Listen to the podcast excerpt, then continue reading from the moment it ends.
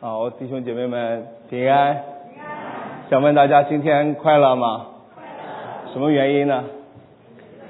然后可以来敬门神很快乐，是不是？那明天呢？平时呢？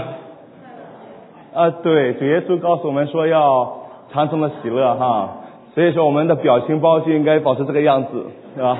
我们每天都应该保持这个样子，对不对？感谢神，我想起我刚信主的那个时候。啊，不知道为什么，我心里常常的会莫名的有种喜乐的感觉，就觉得那段时间是那么的美好，神离我那么的近啊。只是呢，过了一段时候，过了一段时候以后呢，就感觉到心里的那个喜乐，就好像慢慢的、慢慢的消消退了。我不知道你们没有这种感觉哈？我不知道为什么，我有点困惑，难道是我这个不够属灵是吗？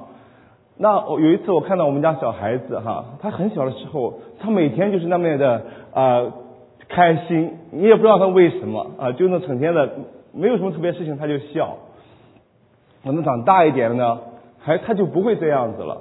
我后来我通过这个呢就明白了一点，哦，原来是我长大了，是我笑点高了也好，或者说我对喜乐这个事情有了更深的一个认识，更深的认识。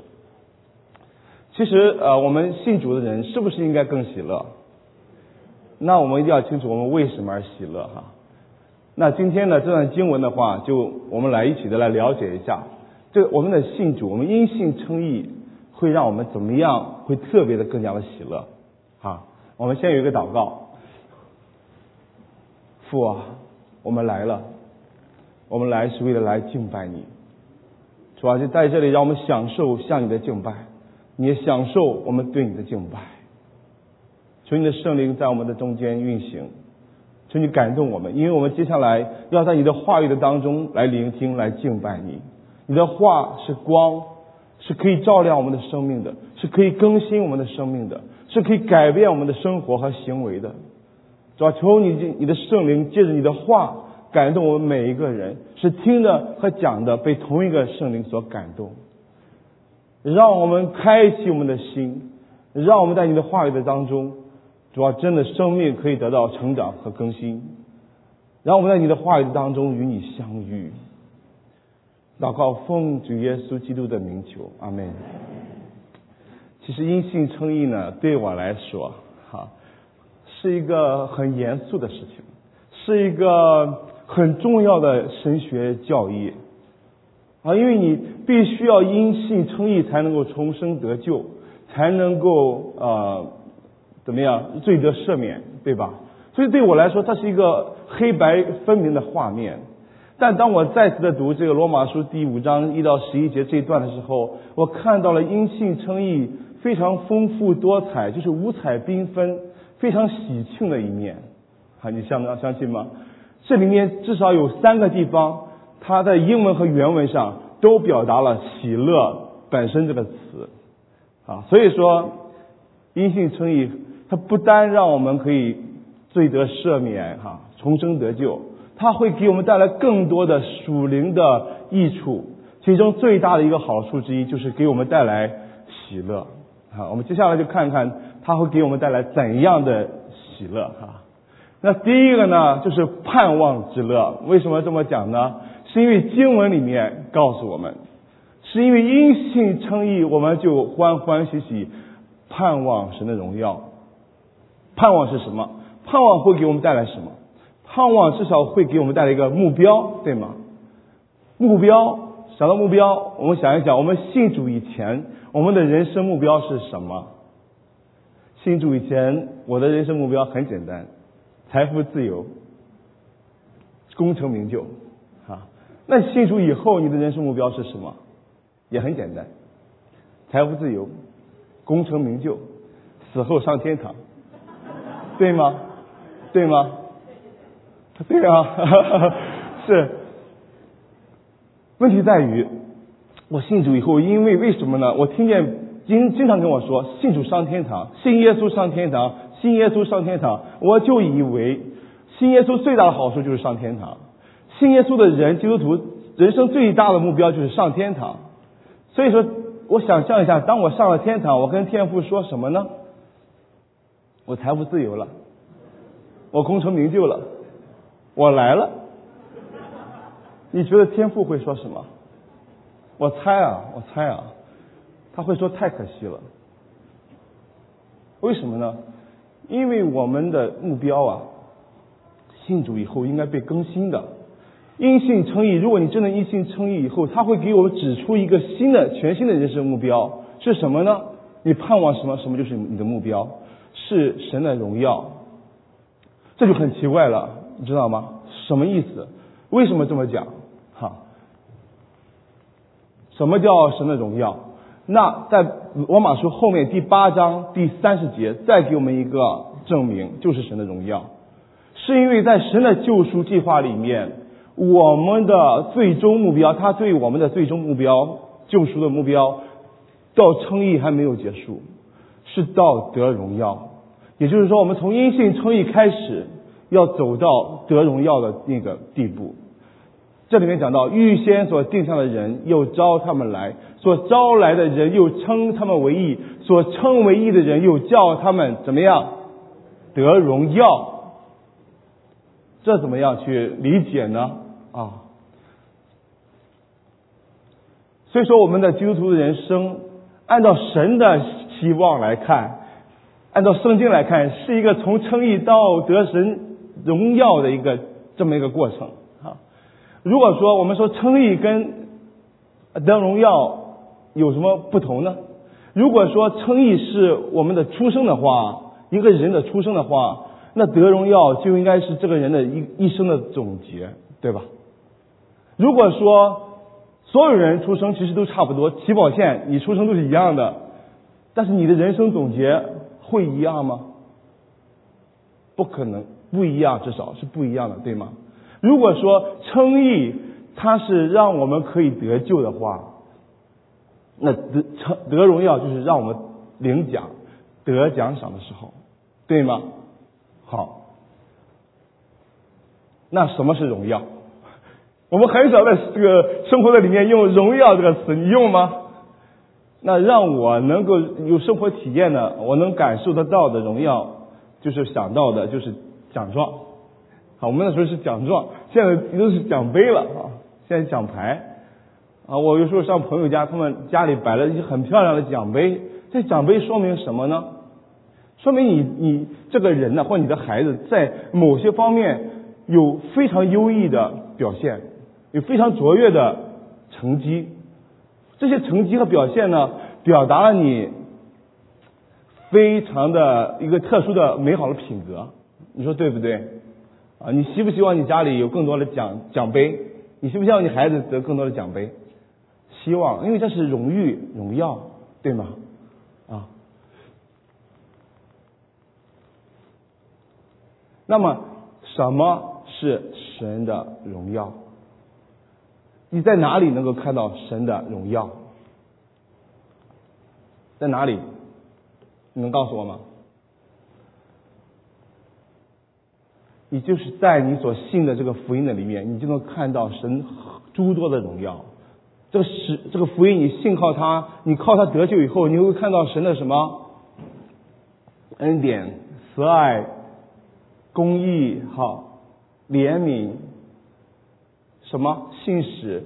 刚才我们所唱的很多很多神的荣耀，又大又美的荣耀，你说对吗？是不是？为什么我们知道？因为圣经里面就告诉我们，我们现在就站在哪里？这句话很好，这句话是说到我们现在就进入我们所站的什么这个恩典的当中。你看到这个经文里讲的第二节吗？我们进入现在所站的恩典中。你现在坐在哪里？你知道吗？如果你站起来，你站在哪里？你知道吗？你会清清楚楚的知道，你不会不知道，对不对？我们所站的这个恩典是什么？是神的恩典。这个恩典反映的是什么？是神的荣耀。你就站在神的荣耀的里面的时候，你感受到神的荣耀的时候，你就会期盼神的荣耀，你就会盼望神的荣耀。为什么这个盼望会给你带来一个喜乐？因为你所盼望的东西让你欢欣快乐。你知道我的。孩子们最盼望的季节是什么吗？啊，是冬季。当冬天快来的时候，他们就越来越高兴。为什么呢？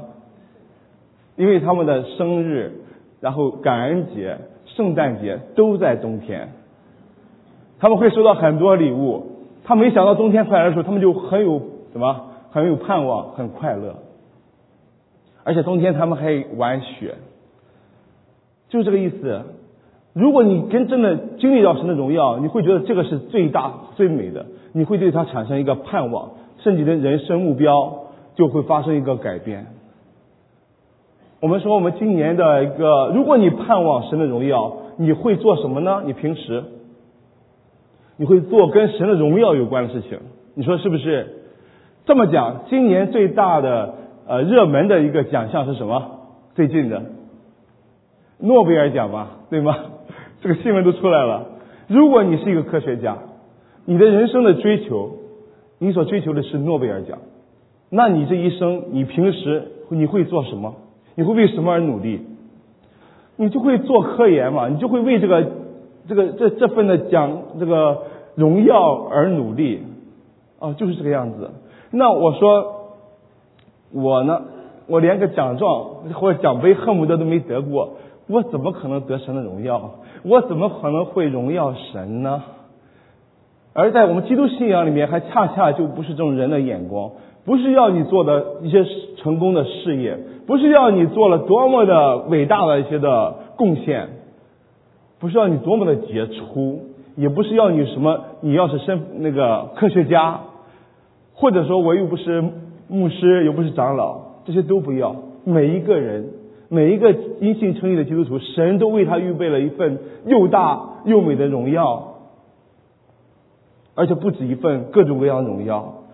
每一个人，不管你是工程师也好，你是老师也好，你是医生也好，你是学生也好，你是家庭主妇也好，你是装修工也好，你都可以得享神的荣耀。不是将来得享，是你今天可以得享。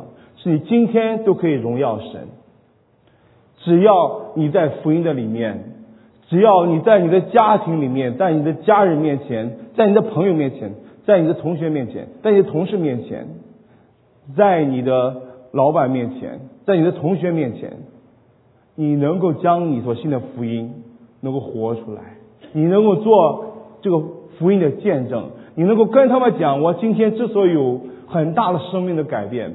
我行为上有改变，我态度上有改变。我今天之所以能爱，我之所以能原谅、能饶恕，我之所以可以很那么的坦诚，是不是因为我信本来就这个样子？是因为我信了耶稣基督，他救赎了我，我才会有这样的改变。人家就可以通过你的这种行为的改变，你的家人、你的朋友就会看见神的荣耀。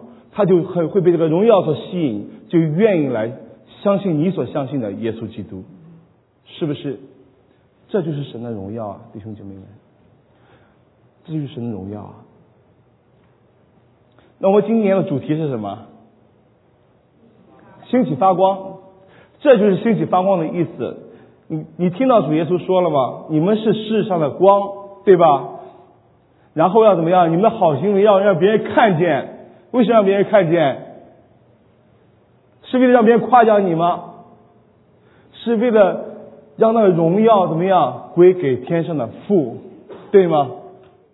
这是个目标，这是我们的好行为的目标啊！很多人讲宗教都是很类似的，都是劝人有好行为，劝人为善，劝人向善的。你读了这段经文以后，你就知道这不是事实，因为这好行为。在我们基督信仰的里面，基督徒和宗教徒是完全不同的，因为目标是不一样的，目的是不一样的，都是好行为。你看他们都就是什么做慈善，但是那么目的目标是不同的，这就是宗教徒跟基督徒是不同的。哈，宗教徒是什么？是靠自己，靠自己信自己，然后呢，靠着这个好行为来遵循一套的这种的道德规范也好。律法也好，目目的是什么？目的是将来可以称义，可以得救。我们的好行为是什么？刚才都讲了，我们的好行为是因着信神，因着靠耶稣基督的救恩而行出来。为了什么？荣耀神，说的太对了。你说这个之间的差别有多大？是要效法耶稣基督来荣耀神，是不是？这就是不一样的地方。我们不是宗教徒，你会看到很多的宗教都是这个样子，都是为了称义和得救。我们是什么？圣经告诉我们说，你要得荣耀，你已经站在这个恩典里面，代表你已经得救了。你不要再惧怕，也不要再有后顾之忧，你要勇敢的往前冲，去得神的荣耀，哈。所以说，我们基督徒的人生的价值，那个估值，哈，我们都讲估值，你是在神面前给你估值，你不是自己给你估值，OK？你也不是用世界上的估值的方法，你财富的存款的多少。你的功名、功成名就来给你衡量的，是你在世上你彰显了多少神的荣耀来衡量的，将来神会给你估估算的，你说对吗？所以说，当我们盼望这份荣耀的时候，我们当我们彰显出神的荣耀的时候，我们自己的心是喜乐的，然后我们我们就看到我们向着那个将来神要给我们的荣耀。是大有盼望的，这个盼望给我们带来一个欢喜快乐的心，对吗？就像我们小朋友一样啊，就像我们小朋友一样。当我们荣耀神的时候，我们也得享神的荣耀啊！你懂我意思吗？如果说你真的想见证，如果说你真的就是说因着这福音发生了生命的改变的时候，因为人家因别人因着你将荣耀归给神的时候，你心里会怎么样？欢喜快乐，对吗？因为你也得享了神的荣耀，就是这样子哈。那么第一个是盼望的带来的喜乐，是因为你因信称义以后有了一个新的人生目标，有新的盼望会让你喜乐。那第二个喜乐就更特别了，你猜是什么？是什么？是患难，患难当中仍有喜乐，患难当中仍有喜乐。这些经文我们经常读，读了以后都能够理解，但是有时候也真的不能够完全的理解，因为你很难想象患难、痛苦和喜乐之间的关系是什么，对吗？患难的时候人会怎么样？他会愁苦啊，恰恰相反，人会哭啊，人会害怕呀，对不对？人的反应是什么？喜乐吗？人的反应是躲避啊，要解决困难。要赶紧的去有什么求医治、求解困，他怎么会喜乐呢？说实话，我们在这个这样一个时代的里面，我们每个人都没法逃避患难这个东西或痛苦这个东西哈。大大小小的，我们其实都要经历这个事情。但是我们怎么样能够去面对它？基督徒面对一个患难和不幸的人，他是一样的吗？保罗告诉我们说：“你是可以不一样的，你是可以不一样的。其实人天生呃怕这种的患难是人之常情啊，是人之常情啊，因为天生怕痛苦。我们老大就特别怕，他怕打针，每次呢打疫苗他都最后一个打。我们老二比较勇敢啊，一般是他第一个打。然后我们去打疫苗的时候，在车上都说好了，老二先上。”然后老三最后老大，然后在排队呢，排到的时候呢，那老二就在前面，哎，到我们的时候呢，老二就往后退一步，把老三让出去，然后让他先去打，老三就很委屈，你知道？不是说好了吗？这是人之常情啊，他怕痛，对不对？害怕到那时候，好，那保罗告诉我们说，我们首先基督徒要知道。这个患难对基督徒来说不再是平白无故的了，不再是个偶然现象了，不再是说你太不幸了、太倒霉了。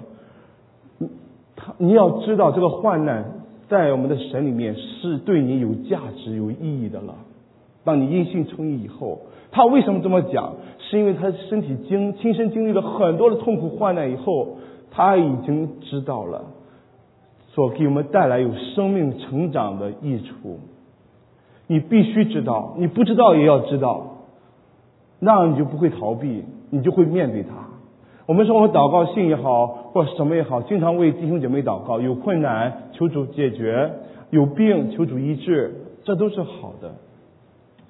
但你要想一想，有时候你真的想想，为什么要有这些患难在我们的当中？为什么那么痛苦？在这里，保罗用他的亲身经历来告诉我们说，你的生命会在这个当中，真正的内在生命会成长起来，是很大的有益处。他所以说他用“生”这个词，你看到吗？他不是说用一个你学习到什么，你学习到什么，他是说用“生”。“生”这个词就很好的代表，就是说你身体生长，你生生命成长是一个自然的过程。所以说，当这个患难来临的时候，他有时候这个患难，它是一个短的，有时候也是个很长的一个过程，对吗？有时候是个很痛苦的过程。所以说，第一个发展出来的我们内在的生命的能力是什么？是忍耐，是忍耐。为什么要先有忍耐？这是我们从这个新的生命而出来的，是为了帮助我们可以度过这个患难，懂吗？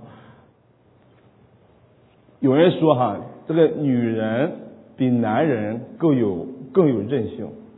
更有耐力，更有抗压能力，你们同意吗？那为什么？因为女人这一生所受的痛苦比男人额外的多，对吗？是不是？那当你忍耐到一段时间以后，你还在患难当中怎么办？你就会出现老练，你会生老练。这不是说你的身体呃怎么样了，不仅仅如此，是你的内在的生命产生了老练。这个其实很好理解。这很好理解，就是说你可以与这个痛苦共存了。当我们疫情开始的时候，你要怎么样？你很多的挣扎、痛苦、忍耐、害怕，对吧？但是当过完两三年以后呢，你已经镇定了，是不是？你已经老练了，你已经可以与它共存了。特别是当你再得过了一次以后，你的感觉就不一样了。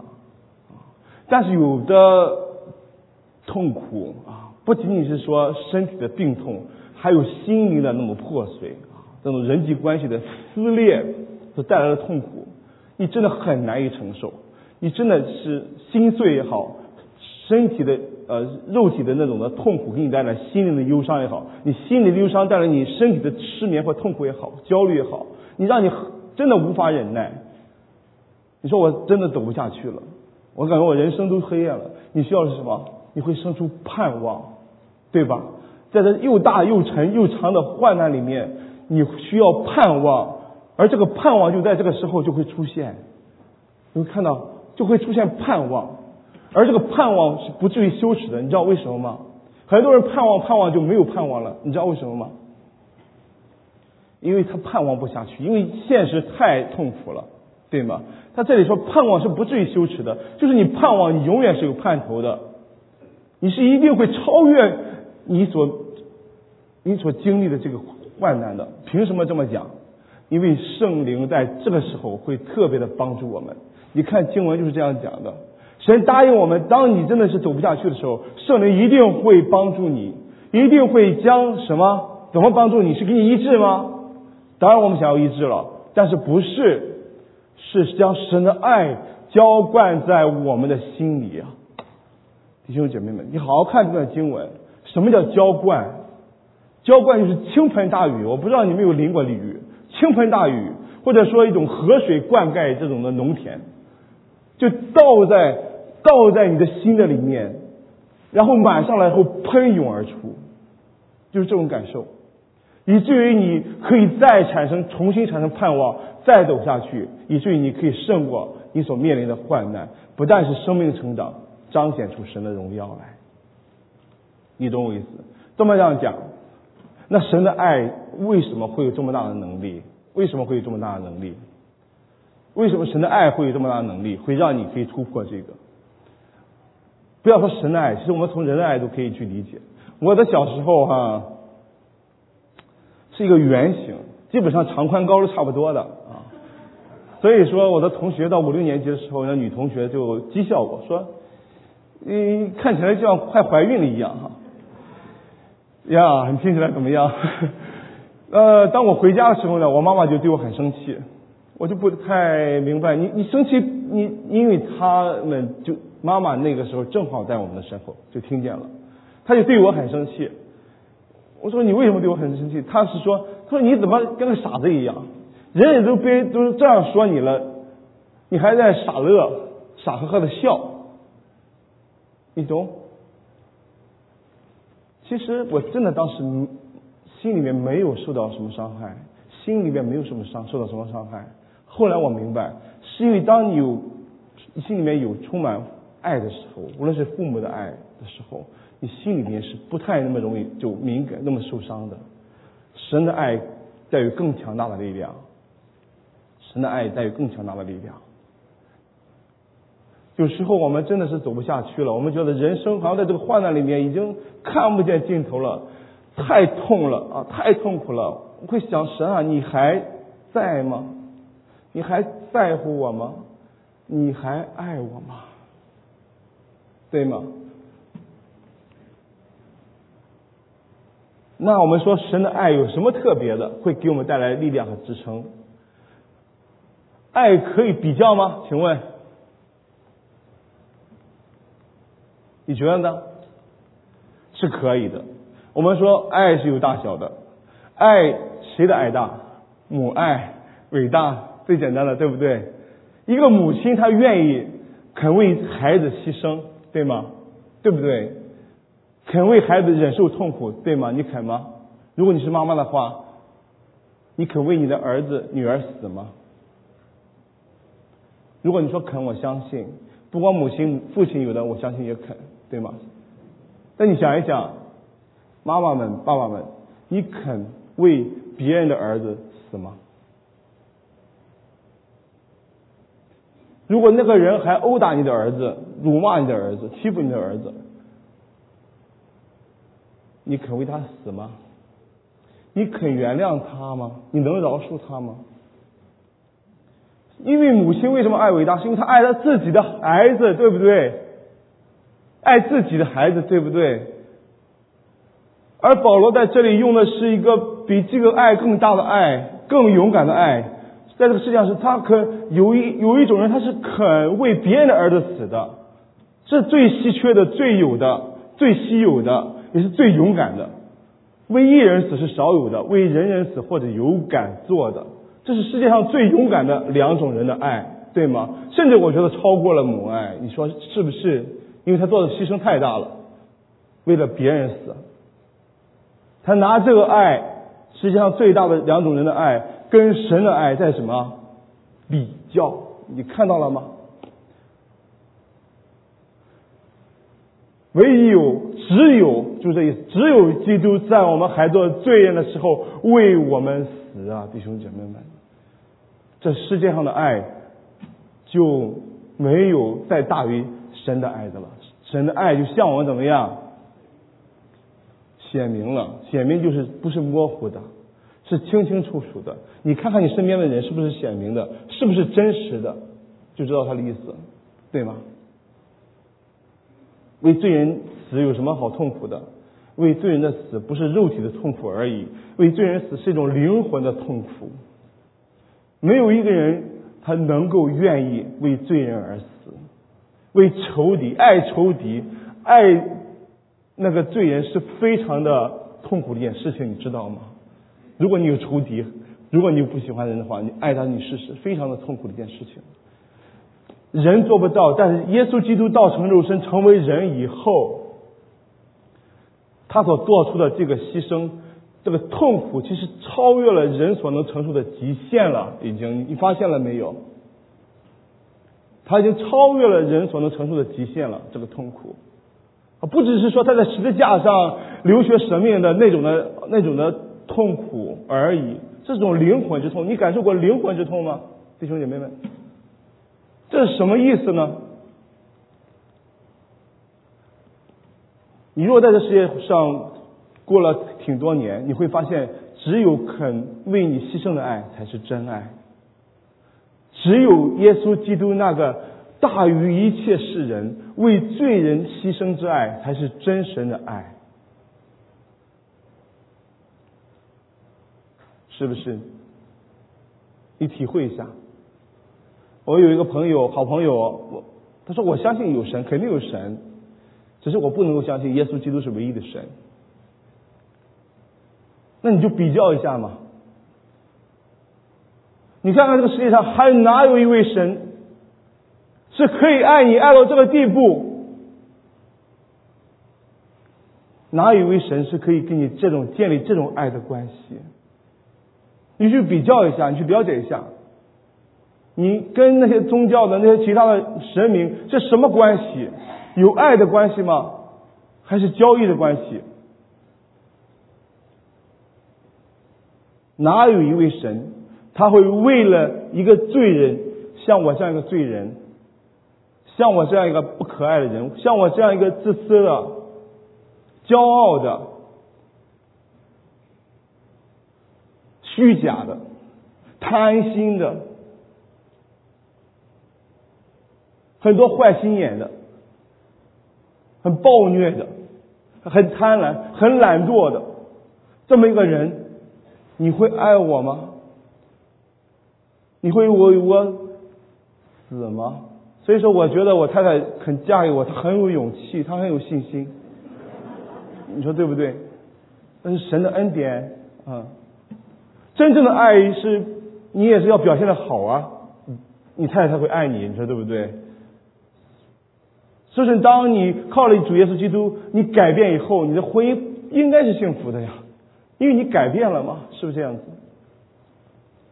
所以你比较一下，你知道，你就可以滤掉所有的一切的宗教或什么神明，只有他上面写写了，唯有基督，他在这个爱的上面是为你付出了一切，为你付出他的生命，是当你还是罪人的时候啊，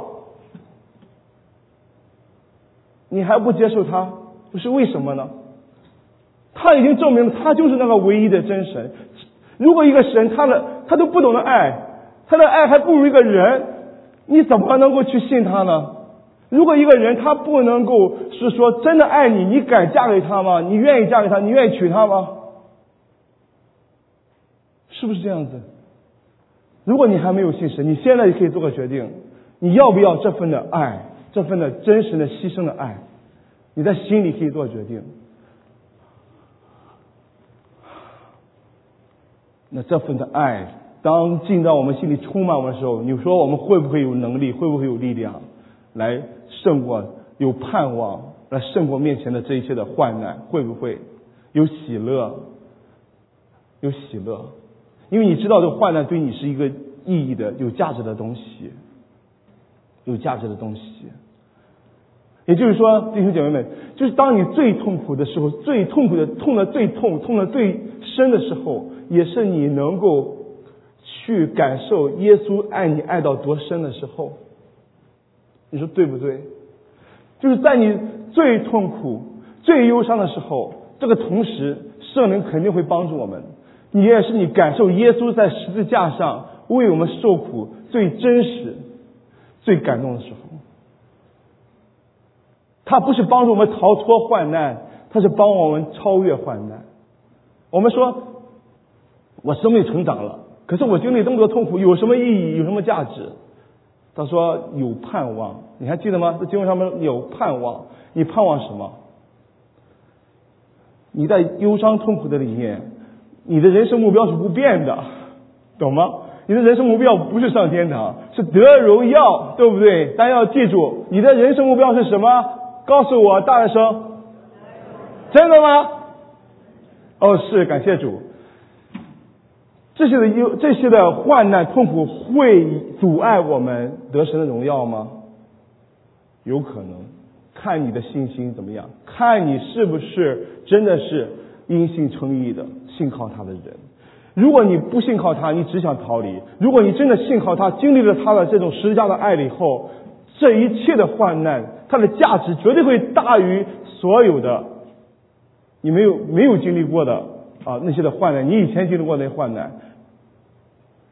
他会让你在你身上，让你彰显的神的荣耀更光、更亮、更大，你相信吗？在我离离开中国啊，来到加州读神学院以前的两个礼拜啊，我们家简直就是有点翻天覆地的感觉，因为就在这个时候，我们的家的两个小孩子其实当时很小，他们都前后都得了手足口病。然后我老二才五个月，必须住院啊！但我们中国的那边治疗手足口病给小孩子必须住院打很多的点滴啊，那个时间真的让我感到非常的痛苦。这个痛苦就是因为啊，不是因为陪床的劳累，而是这个孩子他打针的那一个时刻，因为手上的针都打不进去，都打满了，打一会儿就掉了，还有不停的每天都要打，打一个礼拜，他就需要打在头上长血管，把头发给夸掉一半，然后在头上打。那个过程的时候，医生要抓他的手，而我要在那里，我要按照他的脑袋在那里。因为他会挣扎，会懂我意思？他会挣扎，他会不要，OK？他会害怕。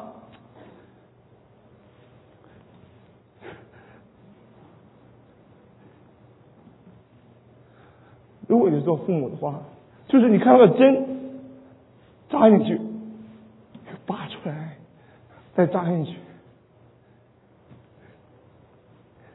你的心情会怎样？我说主啊，可以让我挨一针吗？我可以替他吗？我当时真的很难过，为什么要让我在要去神学院以前要经历这些事情？但当时我心里面有一个画面，有一个声音，就听到，就知道，我何尝不是呢？什么意思？就是当我们的主耶稣基督在身上，在主耶稣在十字架上被手脚被扎的时候，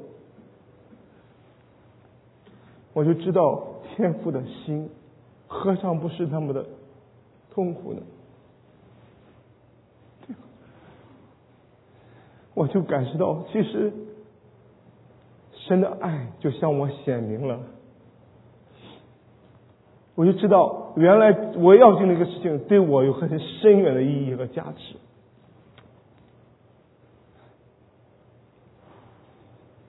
那个喜乐就不是脸上的，是心里的，对吗？我们必须要给你介绍一个我很敬佩的人，啊，我所经历的那是小小的事情啊。我很佩服这个人，叫尼克胡哲，他是一个天生没有手脚的人。如果你是天生没有手脚的人，如果你的孩子是天生没手手脚的人，你会怎么样？你会绝望。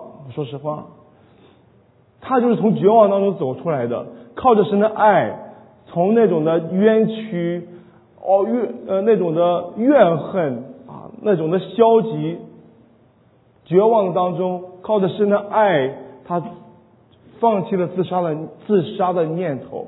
他想要自杀，我是理解的。OK。放弃了自杀的念头，练就了一身的本领。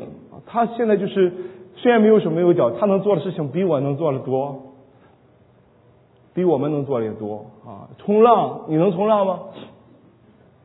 很多事情他都可以，在没有手没脚的情况下，可以开车，可以打电脑，你敢相信吗？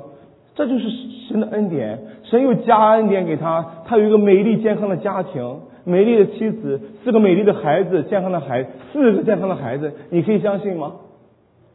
不但如此，这个经文你回去读，它里面有两个不但如此，不但如此就是你恩上加恩，乐上加乐。不但如此，他成为了一个行走的光，他成为一个移动的上帝的荣耀的见证。他所到的地方我都没去过，他。走遍他没有手脚，他走遍了什么世界各地，演讲也好，做见证也好，他做他做见证传福音，带领了成千上万的人信主，就凭他的微笑就可以了，因为他的微笑不是一个伪装的，是通过他经历了人生很多的苦痛以后，经历了神的爱以后。从他的灵魂深处发出来的微笑，这个微笑让你看到可以可以直击你的灵魂，可以震撼你的灵魂。你被震撼过灵魂吗？如果你传福音传到可以震撼灵魂，很多人都会信主，对吗？所以他带给人很多的，在同样在患难当中的人有什么？有生命的希望，有活下去的盼头，弟兄姐妹们，这是多么大的意义！你可以给别人活下去的盼头吗？如果他都成这样都可以的话，你如果是你真的信靠神，你相信你真的可以，不管你在多么的大的痛苦的里面，不管你觉得自己多么的可怜，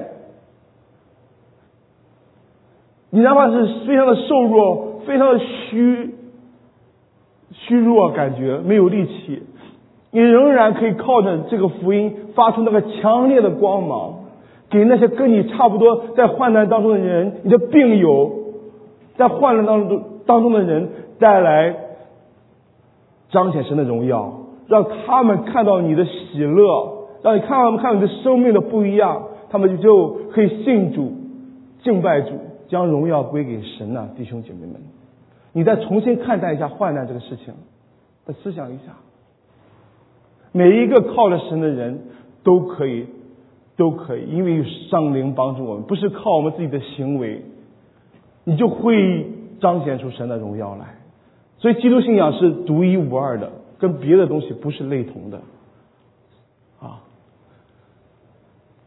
而且有的人会说啊，遇到困难嘛，大家就乐观一点，乐观向上啊，乐观一点，阿 Q 一点或者怎样啊，或者苦中作乐。基督信仰它绝对不是一种逃避的，不是像鸵鸟一样的，它就不是一种保持乐观的心态，也不是苦中作乐，而是从你因信称义的得救的生命的当中成长出你的品格来，内在的品格，内在的能力，然后被基督那牺牲受苦的爱所充满，带来的力量，可以。带来持久的那个盼望，成为神荣耀的见证，是不一样的，是不一样的。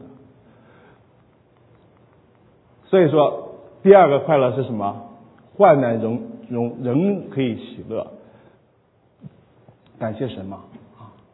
然后第三个快乐很有意思，第三个快乐是以神为乐，以神为乐啊。人生有很多的乐趣，对吗？人生有很多乐趣吧。你以什么为乐？啊，以旅游为乐，以购物为乐，以看手机为乐，啊？哎呦，我有个朋友说，他平时没事就喜欢读读数学书，给我整懵了，你知道吗？还有这样的乐趣啊？就是你，你可能别人跟你乐趣不一样，但是你可能要互相的尊重他。对，那那有人很不喜欢做饭哈，但是呢，因为幸福小组，因为疫情呢。啊，可以给我培养出一个做饭的乐趣来。感谢神，我们可以有共同的乐趣。但是基督徒有的乐趣不是别人随随便便可以享受得到的。基督徒有独有的乐趣，就是以神为乐。为我们说以神为乐，这是不是有点太不尊重神了？我们是以吃吃喝喝、买买买为乐啊，以看游戏、以打游戏、看剧为乐，以神为乐，是不是不太尊重啊？是因为我们现在跟人的关系都不太好，都比较淡漠，所以说只能以这种物质为乐，所以说把神也就物化了，懂吗？如果你有孩子，你刚出生生了孩子，你爱他的话，你不需要看剧了，你就看他就够了，对吗？你干着他，你也不用他做什么，你只要是跟他在一起，你就怎么样快乐？你只要看他，你就快乐。你说是不是？